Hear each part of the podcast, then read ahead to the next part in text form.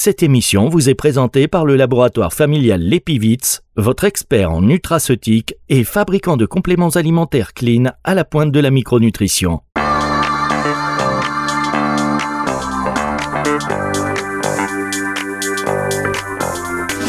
La révolution microbiote, Véronique Lies sur Nutri Radio.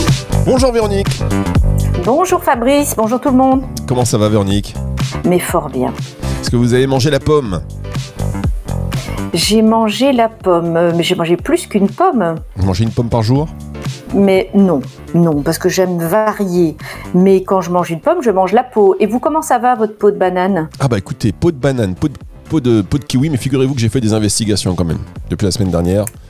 J'ai largement eu le temps de constater les vertus de la peau de banane, riche en vitamine C, euh, n'importe quoi, vitamine B6 et B12 paraît-il. Voilà. Ok. Non mais je vous le dis, moi, si vous avez besoin que je vous dise, euh, fran- franchement, je, je suis allé voir sur internet. Hein, bon, donc euh, Oui, ben, ne, ne- ne croyez pas tout ce qu'on vous dit, hein, parce que la vitamine B12 dans les végétaux, euh, c'est pas ça. hein. Bon, on fera un sujet. Vous savez quoi? Vous allez investiguer pour moi, parce que moi, mes sources, vous savez, c'est très basique. Je fais une petite recherche rapide et la première réponse qui vient, elle a gagné. C'est ça. si vous Bravo. pouvez faire une petite recherche plus rapide, bah oui, mais c'est pas mon métier. Bravo donc, pour votre, votre sérieux euh, scientifique. euh. Et c'est pour ça que je, je partage avec vous pour que vous puissiez recadrer, revoir, approfondir, parce que vous- je sais que vous aimez aussi les challenges et que si je vous dis qu'il y a de la vitamine B6 et B12, euh, vous ça rentre dans une oreille et très vite vous allez revenir vers moi avec des infos plus complètes et notamment pareil la peau du kiwi, on m'a dit que c'était excellent, vitamine C, vitamine E, on m'a dit mais comment ça Véronique Liès me dit qu'il faut pas manger de peau de kiwi, mais il faut y aller à fond. Regardez que le kiwi, euh, voilà, crac, croque. Hmm. Et je- Hmm. Mmh, c'est appétissant. Alors, la semaine dernière, justement, puisqu'on parlait de ça, on parlait aussi des, des fibres, euh, surtout d'ailleurs des fibres. Et euh, on pourrait aussi se dire qu'est-ce qu'on fait si on supporte mal les fibres parce que tout le monde ne les euh, tolère pas bien? Ah mais très clairement. Euh, donc euh, on a parlé en effet de manière générale sur la façon dont on peut intégrer plus de, fibres dans son alimentation, mais il y a évidemment plusieurs cas dans lesquels il faut être prudent. Alors première chose, c'est si on n'a pas l'habitude de manger des fibres, c'est pas une très bonne idée euh, de se réveiller un matin en disant aujourd'hui je vais mettre 50 grammes de fibres dans mon alimentation. Il y en a qui risquent de pas être très contents. Donc euh, l'idée c'est que votre microbiote, il faut l'habituer. Euh, S'il n'a pas cette habitude de recevoir euh, des fibres, il va être un petit peu surpris.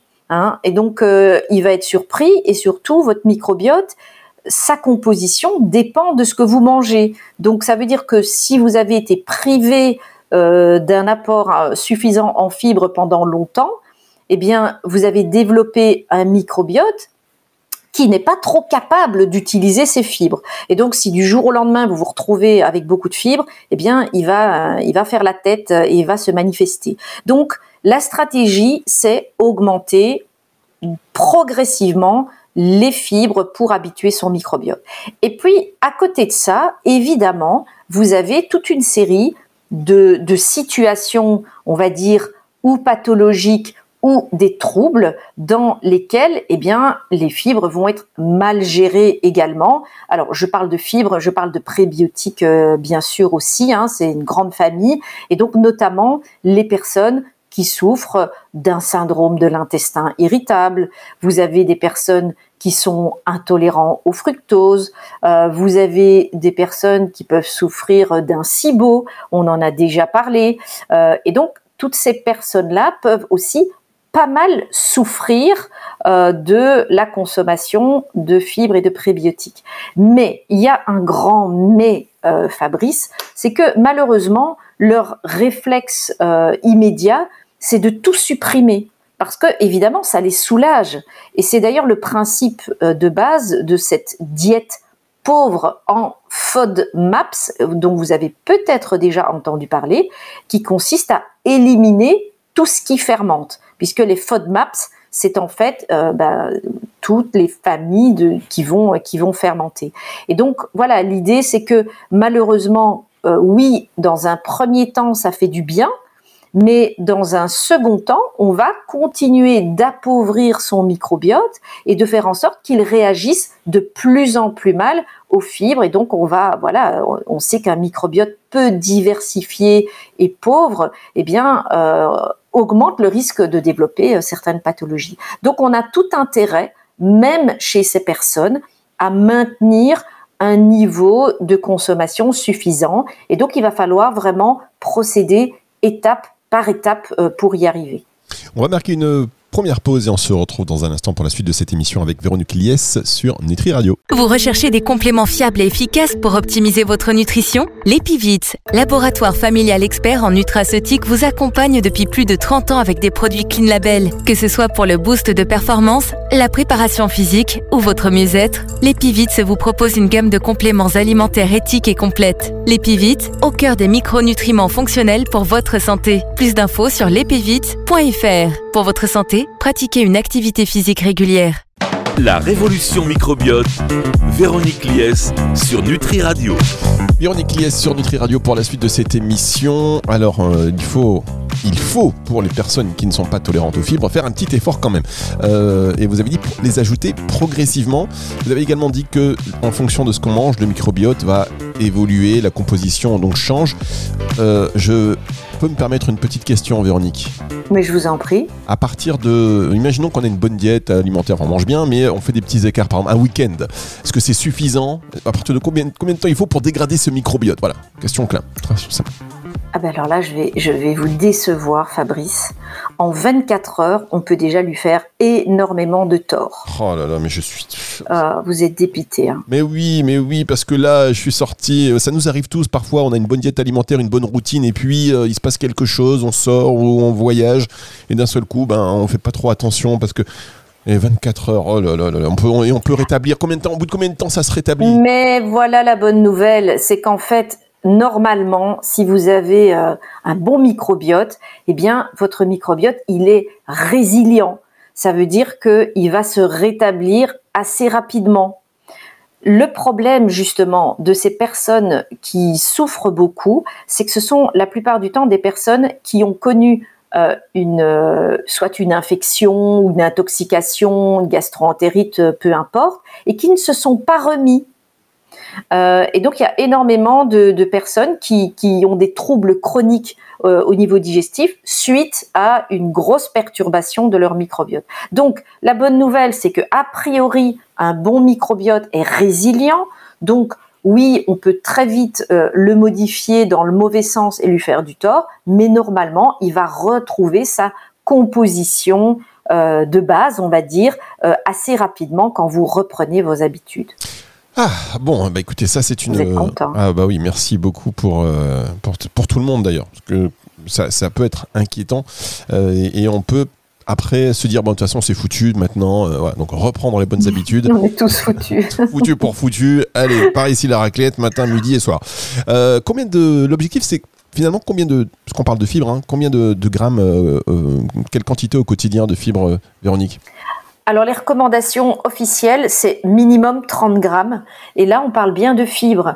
On parle pas euh, de prébiotiques euh, du type polyphénol, oméga 3, etc. Ils ne sont pas compris dedans. Ok, donc l'objectif c'est vraiment 30 grammes de fibres et plus, hein, parce que c'est le minimum. Donc on peut vraiment monter plus haut, mais si on est à 30 grammes, on est déjà pas mal. Et aujourd'hui, malheureusement, en moyenne, nous sommes à 18 grammes, Fabrice dans la population. Très bien, donc ça veut dire que si on augmente tous notre quantité de, fibres, on, peut, on pourra noter des, effets sur, sur notre microbiote et donc sur notre santé. Tout à fait, exactement. On peut lui dire, par exemple, ça peut. Est-ce que, euh, et là, digresser un petit peu, mais est-ce que par exemple, ça pourrait. évidemment, toutes ces informations ne se substituent pas à un avis médical ni à un traitement, donc consultez votre professionnel de santé, mais là, juste pour information et pour euh, la conversation, est-ce que, par exemple, si on a des troubles du sommeil, d'anxiété, des petites. Est-ce sur des petits trucs comme ça, euh, ça pourrait aider un petit peu oui, ça pourrait aider, euh, mais c'est un ensemble, hein, on est bien d'accord. Et, ce qui peut aider aussi certainement, c'est la prise de probiotiques, parce que là, on est en train de parler des prébiotiques et des fibres.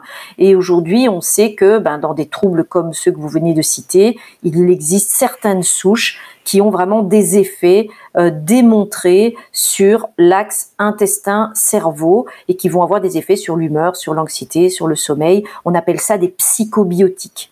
Très bien, bah, merci beaucoup. Donc, l'importance de ces fibres, et si vous supportez mal les fibres, donc ne les supprimez pas. Euh, on a vu qu'il fallait les intégrer petit à petit. Alors, quels sont les aliments à privilégier en particulier? Alors, on va démarrer vraiment avec euh, des légumes, mais cuits. Ok. Euh, donc, je voulais préciser que ici c'est une, petite stratégie générale. Je ne parle pas des personnes qui sont euh, sensibles aux FODMAPs. Et là, c'est vraiment euh, une stratégie bien particulière qu'il faut faire avec une personne bien formée à ce sujet. Et c'est pas c'est pas spécialement facile. Où là, on va en effet tout supprimer pendant deux trois semaines dans un premier temps, et puis on va réintroduire une famille à la fois afin de déterminer finalement quelle est la euh, famille qui pose euh, le plus problème. Ça, c'est vraiment la stratégie euh, pour les personnes qui doivent suivre une diète pauvre en FODMAPS. Mais comme vous l'avez dit, ça nécessite véritablement un suivi et médical et paramédical avec quelqu'un qui est bien formé. Ici, c'est simplement l'idée de d'expliquer que les personnes qui n'ont pas l'habitude de manger suffisamment de fibres, pour éviter de se faire mal, eh il y a des étapes entre guillemets à, suivre. Et donc les étapes c'est d'abord des légumes cuits, ensuite des fruits assez peu euh, fermentés cibles. Euh, donc euh, on va évidemment éviter ceux dont on a parlé qui sont très très riches en fibres. Donc donc voilà, vous avez des, des, des, fruits qui comme une banane par exemple qui va être peut-être un petit peu mieux toléré pour certains. et puis vous avez des céréales qui pose pas trop de problèmes, quinoa, riz complet, sec, tout ça en général, ça passe pas trop mal. Et puis vous avez surtout des compléments alimentaires, on en a parlé, de fibres qui font pas trop mal au ventre non plus. Et c'est le cas notamment du psyllium, euh, des graines de lin mixées, euh, de la fibre d'acacia, on en avait parlé la semaine dernière, mais aussi des bêta-glucanes. Donc il est tout à fait possible de d'intégrer tout ça dans son alimentation sans trop souffrir. Ça c'est notre première étape. Une fois que vous avez intégré tout ça et que ça se passe bien, eh bien vous allez pouvoir passer à l'étape suivante. Et donc dans cette première étape, on évite surtout euh, ce qui fermente beaucoup. Donc on évite le brocoli, les choux, l'artichaut, évidemment le topinambour, euh, tout ce qui est lentilles, etc. Dans un premier temps, on met un petit peu euh, au repos.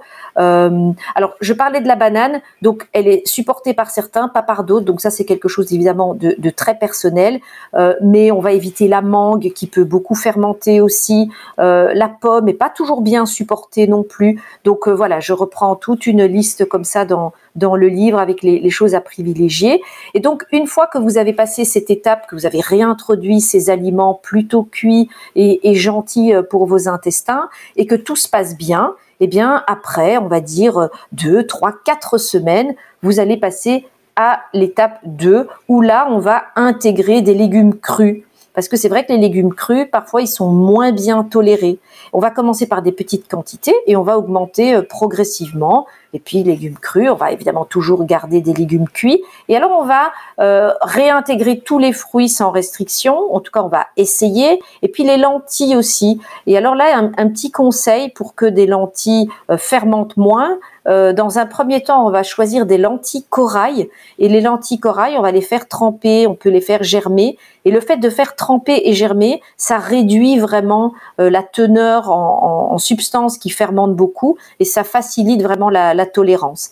Et puis, on peut intégrer aussi les amidons résistants, c'est-à-dire euh, notamment le fait de cuire des pommes de terre, du riz ou des légumineuses euh, et de les laisser refroidir et de les consommer euh, froids.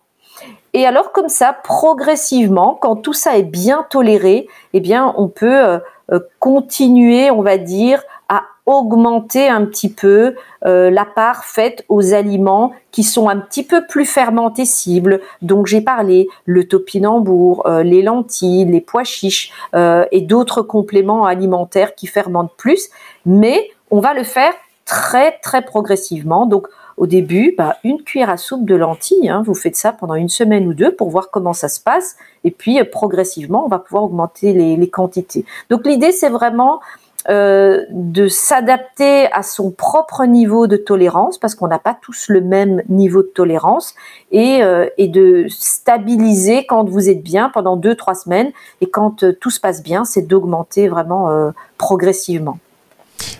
J'allais dire, on va, on va faire une pause, mais je pense que on va, on va terminer. enfin, on va terminer l'émission. Voilà.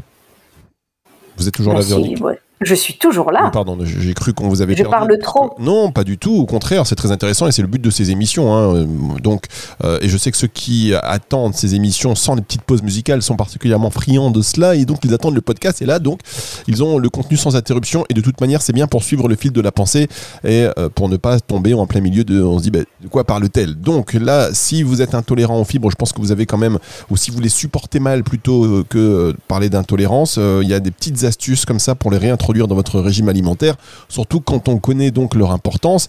Est-ce que euh, sur les fibres, on, risque, peut avoir des risques de cumuler euh, trop d'apports en fibres?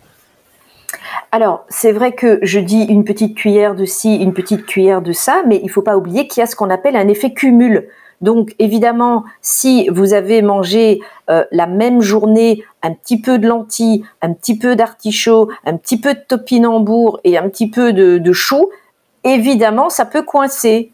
Et alors que si vous aviez euh, mangé ce même chou et ces mêmes lentilles euh, avec d'autres aliments, peut-être que ce serait passé. Donc, ne jamais oublier qu'il y a ce qu'on appelle un effet cumul. Euh, et puis, on n'en a pas parlé, mais parfois, certaines personnes ont des troubles digestifs juste parce qu'elles sont stressées, parce qu'elles mastiquent pas bien, parce qu'ils sont dans des vêtements trop serrés, ou parce qu'ils sont, ils se tiennent mal euh, euh, et ils sont sédentaires. Donc, il y a d'autres raisons aussi qui peuvent expliquer les troubles digestifs. Ne l'oublions pas. Oui, et il y a aussi, et ça, je sais pas ce que vous en pensez en tant que diététicienne, mais des gens, vous savez, qui mangent en marchant dans la rue un petit sandwich, des trucs comme ça, le midi, ils n'ont pas le temps. ben voilà, ils sont pas centrés sur ce qu'ils mangent. Donc euh, souvent, c'est des gens qui sont quand même potentiellement euh, stressés. Ok, donc en fait, ce qu'il faut comprendre, c'est que les aliments qu'on ne su- supporte pas, c'est souvent très personnel, et donc il faut essayer de les repérer et de ne supprimer que cela éventuellement. Le risque, c'est vraiment de tout supprimer et de se retrouver après avec un microbiote totalement euh, affaibli. Et je voulais juste encore dire un petit mot sur certains additifs. Euh, ce sont des, des édulcorants qu'on appelle les polyols. Vous savez, qu'on retrouve dans les chewing-gums sans sucre, etc. On va retrouver euh, du sorbitol, euh, du maltitol, euh, du xylitol. Donc, ce sont des sucres qui sont finalement pas trop mauvais, mais qui ont un effet prébiotique important. Et ça veut dire quoi prébiotique? Ben Que potentiellement, ça peut parfois fermenter, et c'est le cas de ces édulcorants. Donc attention, si vous êtes très sensible, vous pouvez aussi parfois mal supporter ces faux sucres, hein, ces édulcorants qui peuvent euh, faire un petit peu de, de ballonnement. Alors vous dites qu'ils sont pas mauvais? Non, ils sont pas mauvais. C'est pas des édulcorants qui posent problème comme euh, les édulcorants de synthèse, comme l'aspartame ou, ou l'acésulfame K. C'est pas c'est pas des édulcorants qui sont problématiques en termes de santé. Euh, ce sont des édulcorants qui peuvent faire ballonner et qui euh, Hmm. qui sont assez peu euh, supportés par certaines personnes. D'accord. Donc ça, il y a des, y a des chewing-gums sans aspartame, parce que moi quand je, je vois chewing-gum sans sucre, pardon, je, petite digression, mais c'était un sujet justement, une question d'un auditeur plutôt, qui demandait quel type de chewing-gum consommer. Est-ce que tous les chewing-gums contiennent des, des additifs et des E quelque chose? Alors, je suis pas une grande spécialiste des chewing-gums, mais ce que je peux vous dire, c'est qu'un chewing-gum euh, au xylitol, eh bien, c'est intéressant. Il y a un petit effet prébiotique au niveau du microbiote buccal. Et donc, il faut pas hésiter. Maintenant, évidemment, on va choisir des ingrédients euh, plutôt euh, euh, santé. hein. On fait attention aux nanoparticules, aux colorants et ce genre de choses-là. Mais en termes de sucre, dans le chewing-gum, le xylitol est même plutôt intéressant pour la santé. Très bien. Et peut-être aussi un mot sur les boissons gazeuses qui peuvent peut-être expliquer certaines intolérances ou euh, certaines difficultés. J'en sais rien, mais bon, je vous demande. Alors, en- alors pas des, comme vous dites hein, tout à l'heure, c'est pas vraiment des intolérances, c'est plutôt des sensibilités ou, ou des réactions. C'est vrai que certaines personnes sensibles supportent moins les boissons gazeuses, mais dans l'absolu, je, on va parler de l'eau ici, hein, parce que évidemment les boissons gazeuses sucrées, elles sont euh, fortement à déconseiller, mais, euh, mais l'eau gazeuse ne pose pas de problème en termes de santé, mais si vous la supportez pas bien, ben, il faut simplement la supprimer. Voilà, bon, bah, je pense que c'est un, conseil euh, qui tombe sous le, voilà, sous, le, sens. le bon sens même de euh, Véronique Liès. Merci Véronique. Véronique, on rappelle, moi je vais le rappeler tout le temps, de toute manière, c'est important. Mon microbiote sur mesure, vous allez me dire c'est de la promo. Ben, déjà, un oui, c'est de la promo, tout à fait. Mais, merci Fabrice. Mais non, mais c'est de la promo, mais c'est intéressant. Voilà, ça fait partie des bouquins euh, qu'il faut avoir, je pense, parce que le microbiote, on, on le dit toujours, mais on découvre son importance tous les jours et encore où on se parle, boum, de nouvelles recherches. Donc si on peut le ménager, en prendre soin, si euh, sur certaines pathologies ça peut nous aider. Alors évidemment vous vous rapprochez de votre professionnel de santé, mais en lisant ce bouquin, euh, bah, vous allez avoir de quoi tiens, échanger avec, votre professionnel de santé. Mon microbiote sur mesure aux éditions Le Duc, c'est signé donc Véronique Lies, on a la chance de la voir chaque semaine sur Nutri Radio. Cette émission, vous la retrouvez dans son intégralité en podcast à partir de dimanche 18h. Vous connaissez maintenant euh, l'endroit où les trouver sur nutriradio.fr dans la partie médias et podcast et sur toutes les plateformes de streaming audio. Vous allez sur Spotify, vous faites la révolution microbiote, sur Apple pareil, sur Deezer pareil. Enfin voilà, vous ne pouvez pas dire que vous ne saviez pas. Merci Véronique, à la semaine prochaine. Avec plaisir, à bientôt. C'est le retour de la musique tout de suite sur Nutri Radio. La révolution microbiote, Véronique Lies sur Nutri Radio.